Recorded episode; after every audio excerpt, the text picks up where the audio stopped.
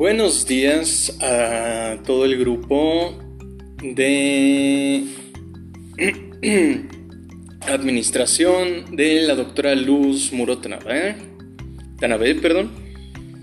Eh, para mí es un gusto poderles compartir este podcast, esta información y arrancamos para no perder más tiempo. Pues en sí vamos a ver una recapitulación de lo que es el expediente clínico, qué debe de contener, cuándo se hace y por cuánto tiempo se debe guardar. Para empezar sabemos que es un aspecto médico legal, ya que si algún paciente tiene alguna queja por alguna iatrogenia o puede ser que algunas veces los pacientes inventen cosas para perjudicarnos, ya que es su estado mental.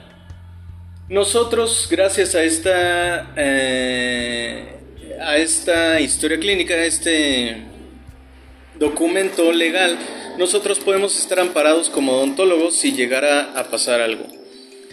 Este documento debe contener lo que se hizo en la consulta, lo que se va a hacer, cómo llegó el paciente, debe tener estudios de gabinete si está enfermo el paciente, debe tener radiografías y antecedentes patológicos, heredofamiliares, entre otras cosas, esto es para que en caso de que haya alguna emergencia también podamos entregar esta historia clínica a un paramédico y que el paciente lea ejemplo. Ah, es alérgico a la penicilina, entonces este medicamento no. Es hipertenso, entonces podemos recetarle tabletillas de mercurio si es un infarto o algo así.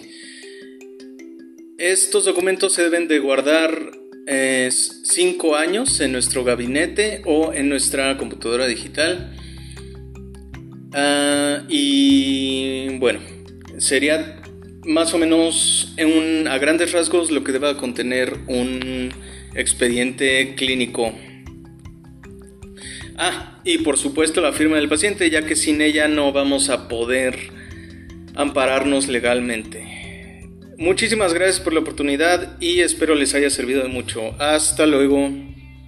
Se despide David Jafet Gómez Velázquez.